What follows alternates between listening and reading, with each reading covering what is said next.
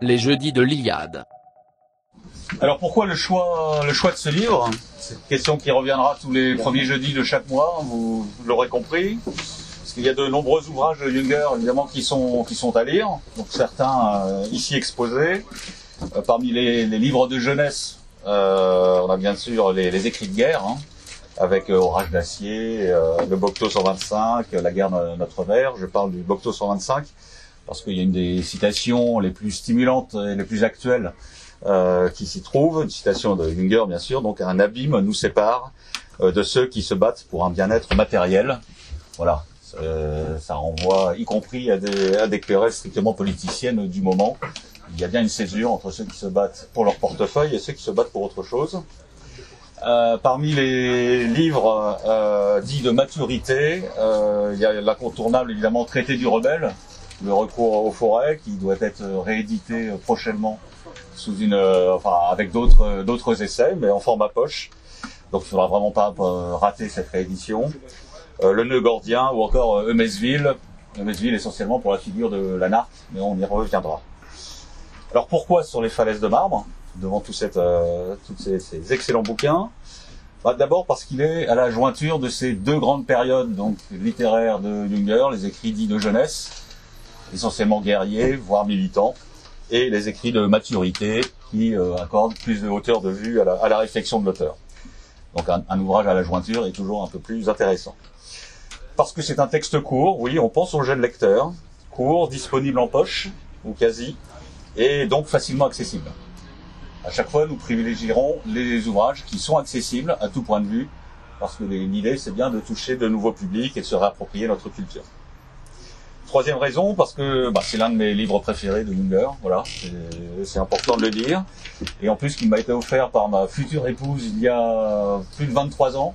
Donc euh, voilà, comme le temps passe, euh, aura dit un autre auteur qui sera peut-être abordé un jeudi de Surtout, parce que c'est à l'évidence un chef-d'œuvre littéraire, hein, euh, dont le tout le sens, euh, enfin, il y a un écho euh, vraiment actuel.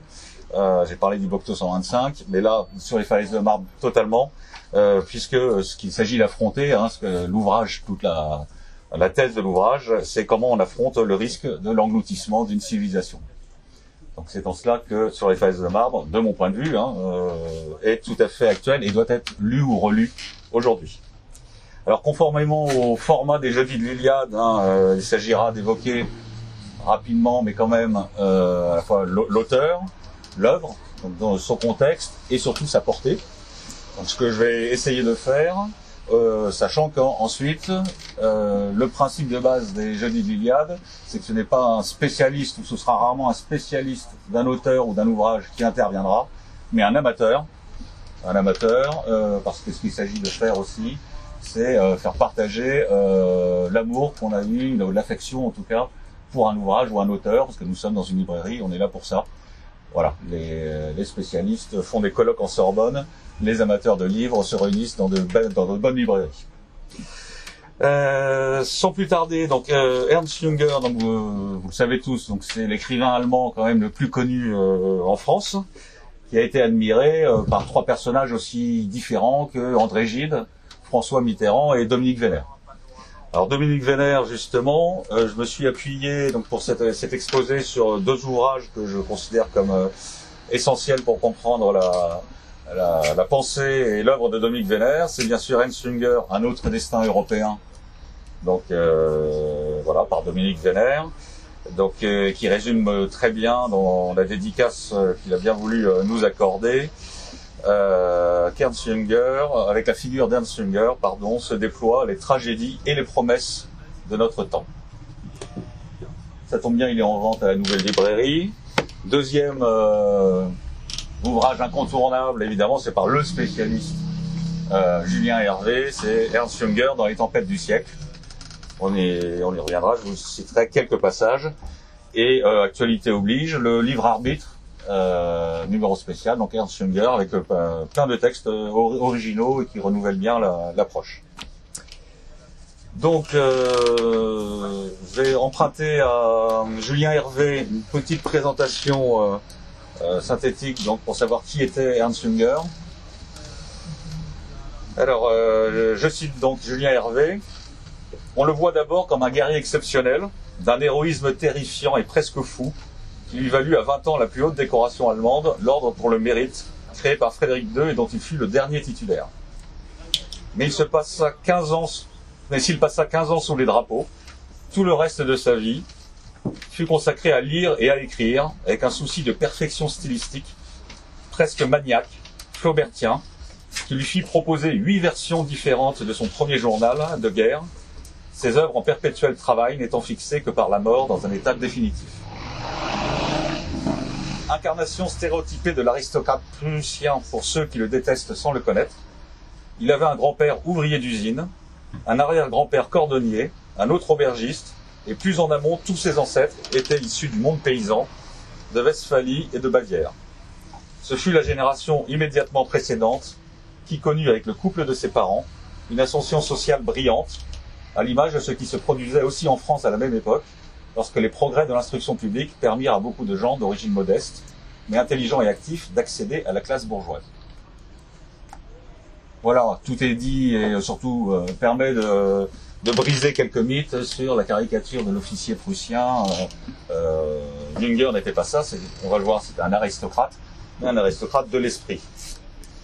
Sur la cohérence de l'œuvre qui a été euh, souvent discutée, on a souvent dit qu'il y a une, le Jünger, euh, disons, ayant atteint la maturité, contredisant ou, ou regrettant certains écrits de jeunesse.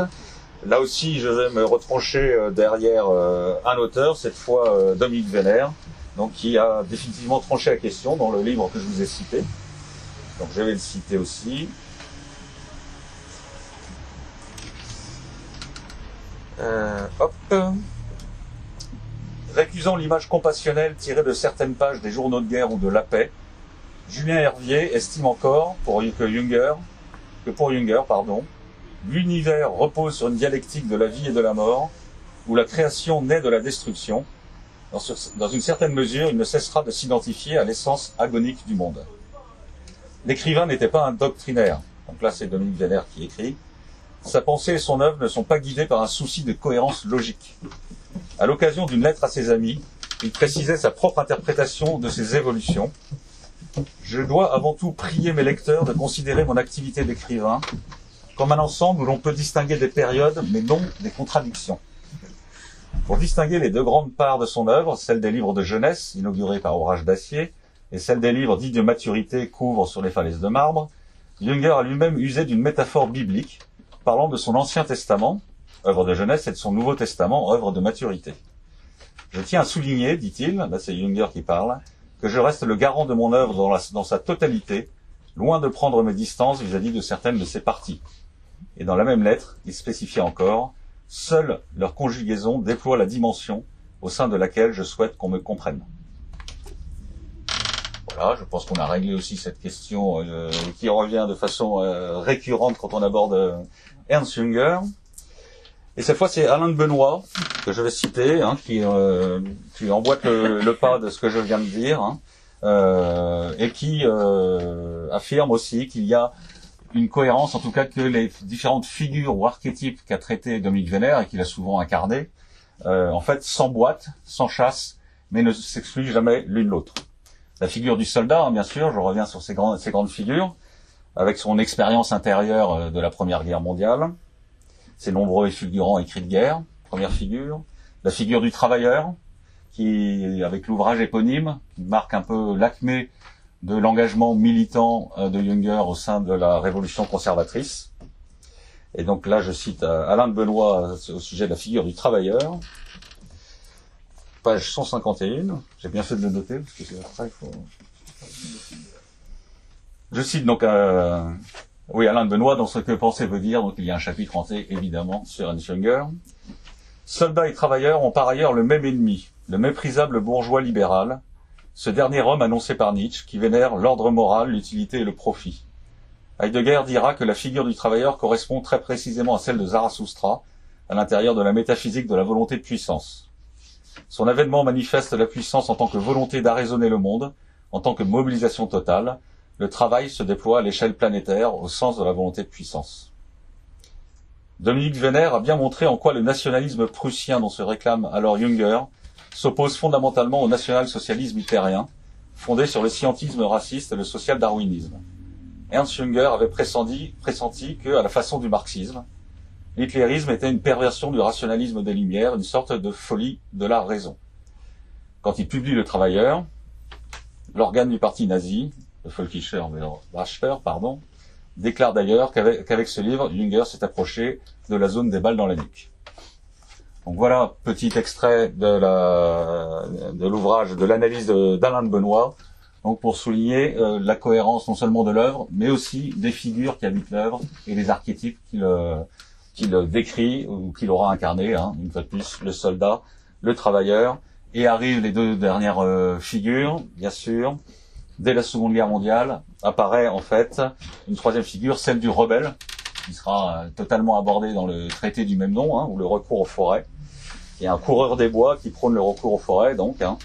Junger écrit à ce sujet Est rebelle quiconque est mis par la loi de sa nature en rapport avec la liberté, relation qu'il entraîne dans le temps à une révolte contre l'automatisme, comprendre la technique, et à un refus d'en admettre la conséquence éthique, le fatalisme. Ça, c'est la description par Junger du rebelle. Au cœur donc de la démarche, c'est bien le sentiment de liberté et le refus de la fatalité. La dernière figure de l'œuvre de, de Junger, hein, qui est la plus ambiguë sans doute, hein, apparaît dans le roman Eumesville, hein, que j'ai cité euh, en introduction, publié en 1977, donc assez tardif. C'est bien sûr la figure de, l'anarque. Donc je vais encore citer Alain de Benoît, si vous le permettez, à ce sujet. Hop.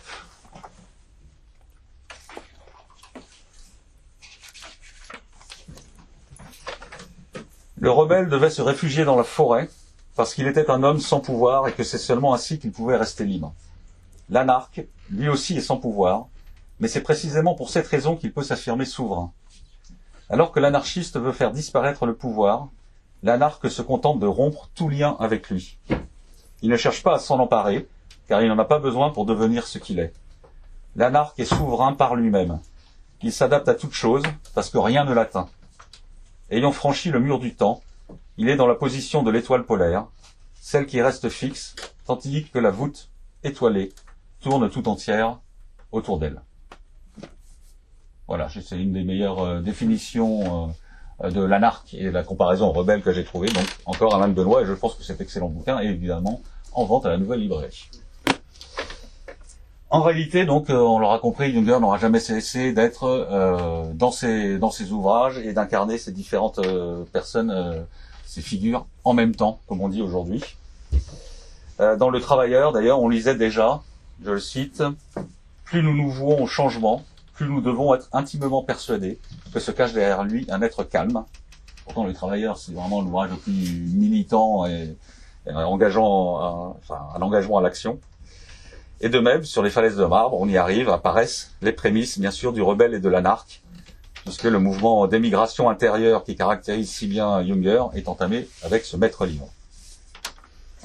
Alors cet ouvrage, justement, sur les falaises de marbre. Donc il est écrit et publié la même année, en 1939, au moment où Junger est de nouveau aux armées, comme il dit. Euh, donc sur les falaises de marbre a connu très vite un vif succès et a été salué par Julien Gracq, notamment, hein, comme un chef-d'œuvre et on estime que euh, ce sont les falaises de marbre qui ont inspiré à, à euh, le rivage des Sirtes, c'est-à-dire l'un comme l'autre des ouvrages qui sont en fait des réflexions sur l'avènement de la barbarie, c'est la brutalisation des mœurs, mais aussi la brutalisation des institutions dans des pays qui se croient naïvement et jusqu'au bout en paix. Alors de quoi s'agit-il? Allégorique, hein, le roman ou plutôt le, conte, parce que l'écriture est plus proche du, conte que du, roman au sens exact du terme, se déroule donc à une époque euh, indéfinie, un temps intemporel, euh, voilà, avec dans un, état imaginaire évidemment la Marina, euh, qui est menacée au, au, nord de plus en plus violemment par un autre État, la Mauritanie, et sa figure tutélaire qui est un conquérant, qui est le grand forestier en forestier qui est une autre figure, hein, cette fois euh, négative, hein, qui revient et qui est très très explicite, pardon chez chez Junger. Alors, euh, ce qui est intéressant dans, dans l'ouvrage, c'est la comparaison entre la douceur de vivre et la civilisation très raffinée, au risque d'être émolliente, qui règne à la marina, où euh, l'auteur enfin, et son frère euh, vivent, d'ailleurs vivent euh, un peu reclus euh, dans un, ermitage, ils se consacrent à la botanique. C'est évidemment euh, Ernst Jünger et, son frère qui sont explicitement les, les personnages en question. Donc et à cette, euh, ce raffinement un peu émollient s'oppose une brutalité de plus en plus euh, euh, sanguinaire qui est celle du grand forestier et de ses troupes, les Mauritaniens. Alors, de, je, je, vais vite pour pas, enfin, vous aurez compris que c'est pas le trône de fer, donc c'est pas grave si on spoil comme on dit chez les jeunes maintenant, puisque c'est un conte plus qu'un roman. Mais euh, pour faire court, les deux, les deux frères, donc le, narrateur et son frère, ils sont inséparables en permanence. Euh, après avoir refusé donc de s'engager face à, la menace représentée euh, par le grand forestier, finissent par le faire. sont battus, leur domaine, l'ermitage est pris d'assaut, tout est détruit et ils, se, ils finissent par se réfugier euh, dans un autre pays euh, qui est, euh, si je m'abuse, faut que je retrouve mes notes, à côté de la Marina, c'est l'Alta Plana. Tout ça, tout ça est imaginaire, sauf que l'Alta Plana ressemble un petit peu au royaume de Boré, toute chose égale par ailleurs, bien sûr. C'est-à-dire, c'est le dernier refuge où vivent encore des traditions lorsque l'ensemble des autres pays, eux, ont été soumis à la dictature du grand forestier. Voilà la trame un petit peu euh, romanesque euh, de l'ouvrage. Euh, ce qui, la, conclusion qu'en tire l'auteur, c'est deux choses un petit peu qui, peuvent être résumées en tout cas en deux, phrases de, l'ouvrage. La première, c'est il existe des armes plus fortes que celles qui transpercent et qui tuent. Et c'est bien un ancien combattant et son frère qui, qui le dit. On va revenir là-dessus et surtout euh, un serment que se fait le, narrateur, hein, encore une fois, préférer à jamais la solitude et la mort avec les hommes libres au triomphe parmi les esclaves. Alors très vite, évidemment, l'ouvrage aura été interprété, vous voyez bien la transition, comme une critique euh, implicite du national-socialisme. Ce qui est tout à fait exact, euh, ce que ne reniera pas Junger, et une fois de plus, il faut resituer l'auteur et l'ouvrage dans leur contexte, Ernst Junger euh, entame son émigration intérieure avec cet ouvrage, c'est-à-dire une résistance passive euh, à l'égard du, nouveau régime. Et les Mauritaniens, hein, qui sont les troupes du grand forestier, sont décrits comme des polytechniciens subalternes de la puissance, et donc sont facilement identifiables euh, aux partisans d'Adolf Hitler. On, retrouve un petit peu le même type d'expression euh, dans la bouche, enfin dans, sous la plume plutôt de Lampedusa, euh, à propos euh, des chemises noires euh, de Mussolini. Donc c'est la même, un petit peu la, même réaction, euh, un petit peu aristocratique, on va le dire, hein, indépendamment du sang réel, mais disons la tenue à l'égard de ce qui apparaît comme en fait le règne des masses et des masses contrôlées en plus de façon négative. Mais euh, pour euh, finir sur cet aspect, euh, donc l'ouvrage critique du national-socialisme, soit, mais Junger précisera clairement dans un entretien en 1992, à vrai dire, je le cite, hein, je songeais à un type de dictateur plus puissant encore, plus démoniaque. S'il allait bien à Hitler, l'histoire a montré qu'il pouvait aussi convenir à un personnage de plus grande envergure encore, Staline, et il pourra correspondre à bien d'autres hommes. D'ailleurs, euh, quand on lit l'ouvrage, euh, Loubris dont fait preuve le grand forestier dans deux domaines, l'esprit de jouissance et une, infinie cruauté, le rapproche plus d'un personnage en fait de type oriental, hein, d'où la référence à Staline, le géorgien était quand, étant quand même très à, l'orient de, l'Europe, euh, que d'un que d'un teutonique euh, lambda. Ce qui transparaît cependant, là, pour le coup, c'est que Junger, là je cite Dominique Vénère, découvre avec effroi l'abîme séparant ses idées de leur travestissement par la pratique politique à l'ère des masses.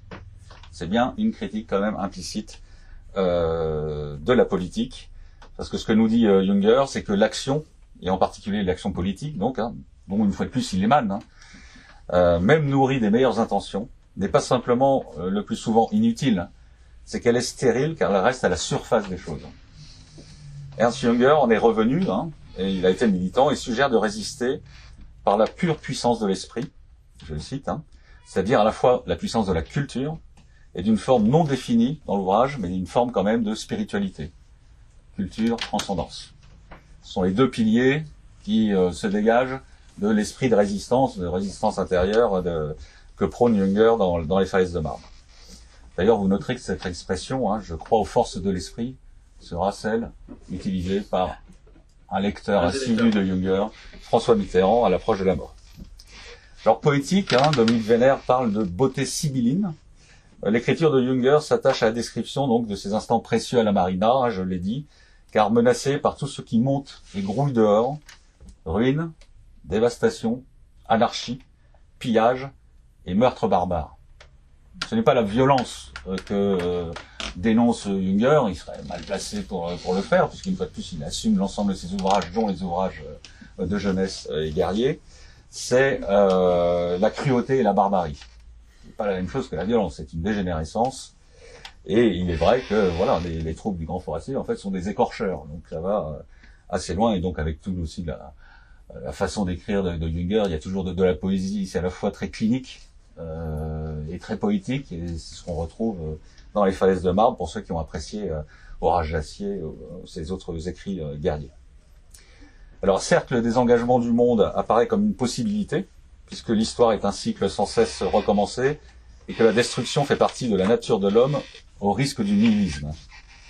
Alors je cite Junger dans Les falaises de marbre, ainsi ne cesse de revenir, dans l'histoire humaine, des moments où elle menace de glisser au pur règne du démoniaque. Parfois considéré comme pessimiste, hein, l'ouvrage est en fait tragique. Faut pas se tromper de mots. Il parle de la destinée de l'homme. Il n'appelle pas au refus du monde, du réel ou du combat. Hein. Une fois de plus, le narrateur et son frère finalement vont au combat. Hein. Ils ne le refusent pas jusqu'au bout. Il appelle en revanche Junger à envisager les meilleures formes de survie face à l'adversité et à l'inéluctable. Donc il préconise pas la fuite. Si le narrateur et son frère hein, rejoignent le pays d'Alta Plana, c'est déjà une forme de recours aux forêts en fait qu'ils opèrent, de retour aux sources. Et euh, la fin, la chute de l'ouvrage, tant pis pour le spoil, qui a donné beaucoup de, qui a donné lieu à, beaucoup d'exégèses. Je vous la donne parce qu'effectivement, euh, je, je, vous la lis puis on, je vous livre ce que, bonne analyse. Donc c'est vraiment la dernière phrase hein, de l'ouvrage. Ils arrivent donc dans la nouvelle contrée. Alors nous franchîmes ces portes grandes ouvertes, comme on entre dans la paix de la maison paternelle. Il y a un côté un peu biblique dans la même dans la, fa la façon d'écrire le vocabulaire. Et euh, une des hypothèses, évidemment, étant que euh, tout simplement euh, le narrateur meurt. C'est euh, physiquement il meurt donc il rejoint voilà la maison paternelle, la maison du père. C'est une hypothèse. L'autre hypothèse étant effectivement qu'il retrouve un cadre de vie conforme à sa, vision du monde, à la civilisation et, aux racines qui sont les siennes. Junger écrit aussi Nulle maison n'est bâtie, nul plan n'est tracé, où la perte future ne soit la pierre de base, et ce n'est point dans nos œuvres que vit la part impérissable de nous-mêmes. Ça aussi, c'est un, ce sera une constante ensuite dans, dans l'œuvre de Junger. Hein. C'est bien ce qui est intéressant dans les falaises de marbre, c'est qu'il amorce l'ensemble du reste, du reste de son œuvre. Alors c'est pour ça là cette citation est importante parce que on connaît l'expression de Philippe de Villiers hein, qui est venu dédicacer, si je ne m'abuse, euh, ici, euh, donc qui entend défendre euh, à juste titre les murs porteurs de notre civilisation. Euh, Junger semble préférer Saint-Exupéry, sans doute par une sorte de fraternité d'armes un peu peu universelle.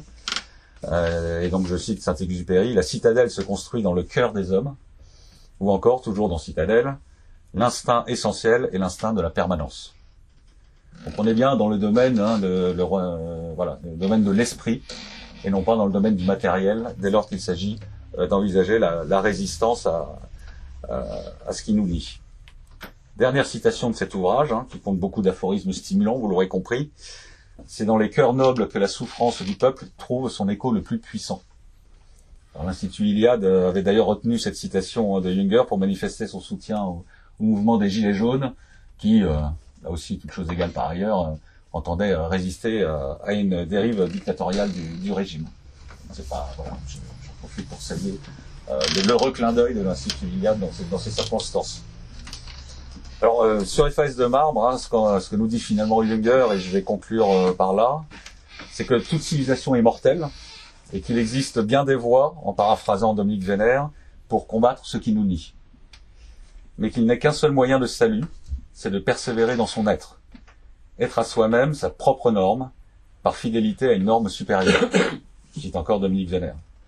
Bref, s'efforcer de rester libre dans un monde qui ne l'est plus, en bâtissant des sanctuaires ou en gagnant des maquis qui résiste à la grande mise au pas, à la ruche planétaire, à la babélisation du monde. Barbarie, terreur, dictature restent toujours des possibilités, bien plus proches qu'on ne le croit. C'est pourquoi il faut toujours faire preuve de courage, ne pas s'abandonner à soi-même et au chaos, ce que font les, le, euh, ce que font les personnages dans les falaises de marbre. Il faut donc faire preuve de courage et défendre la civilisation, quoi qu'il en coûte, quoi qu'il arrive. En ce qui nous concerne, à l'Institut Iliade, c'est un combat pour la civilisation européenne. Merci.